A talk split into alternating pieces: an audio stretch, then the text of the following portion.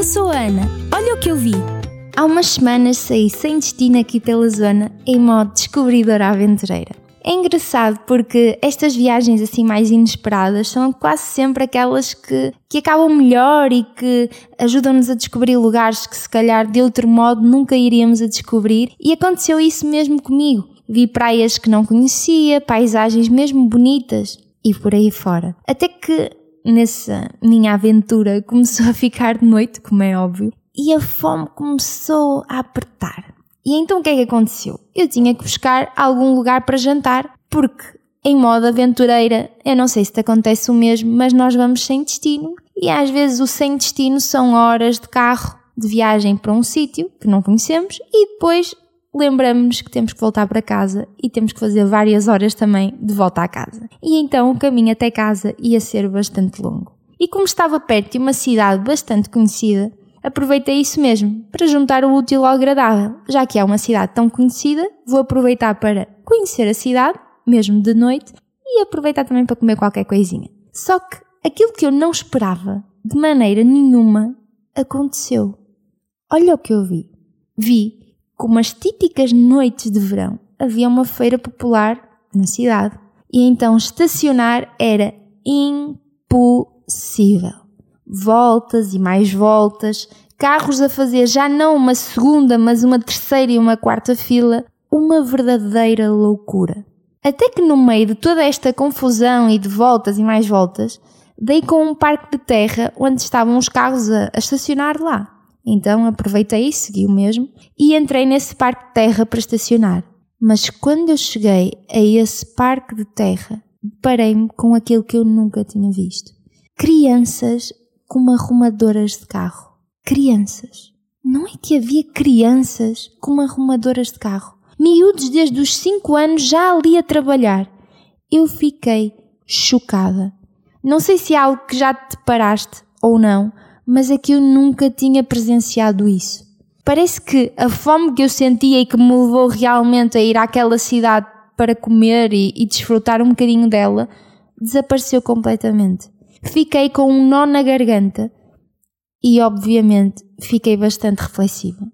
Pensei, pensei, pensei, como é que é possível, num país como o nosso, isto acontecer? Como é que é possível no meio de tantas leis, tantos deveres, tantos direitos e, e principalmente direitos da criança que protegem a criança, estarem ali meninos de 5, 6, 7, 8 anos a trabalhar para ganhar o seu pãozinho.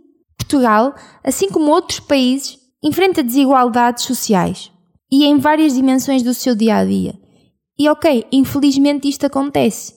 E embora Portugal também seja uma nação que nos últimos anos, nas últimas décadas, tem feito progressos significativos em termos do seu desenvolvimento económico e social, ainda existem disparidades que afetam diferentes segmentos da população.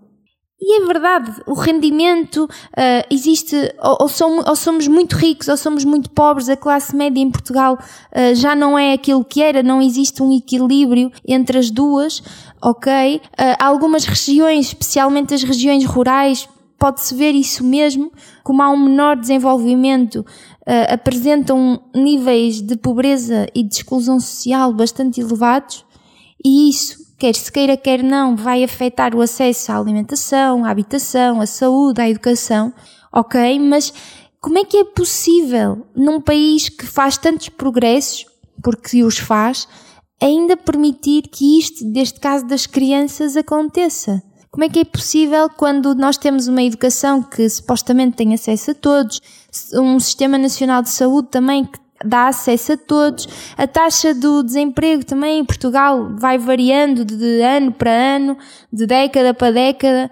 E apesar também dos, dos jovens serem os mais afetados, às vezes, nesta questão do desemprego, porque ou não encontram um emprego, ou quando encontram não são pagos devidamente por falta de experiência ou o que seja, mas ainda assim, como é que é possível não haver formas e meios de ajudar famílias mais carenciadas a pelo menos a fome a não passarem, a terem um teto onde viverem e etc.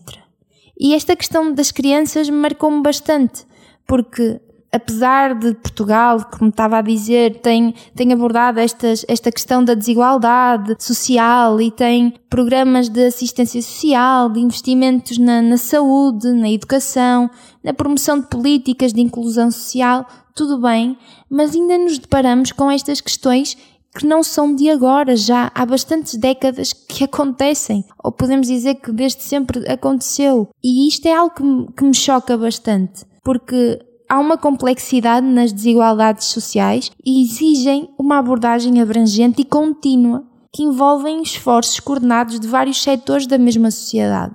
Há que pensar nisto. Há que fazer alguma coisa para podermos ajudar as pessoas que mais necessitam, não achas?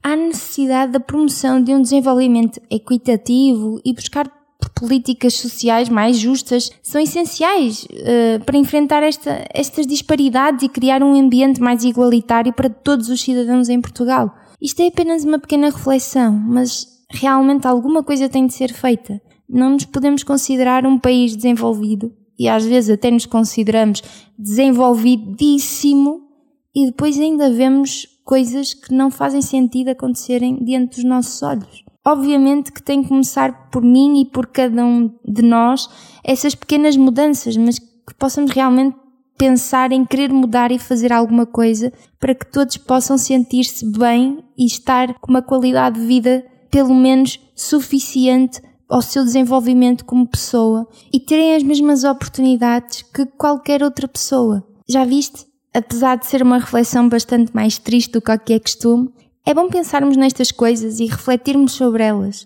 É bom pensarmos que nós podemos fazer uma pequenina diferença se mudarmos certas coisas no nosso estilo de vida, na nossa forma de vida. E pronto, eu vou-te contando mais novidades e mais experiências e mais aventuras das minhas. Até à próxima!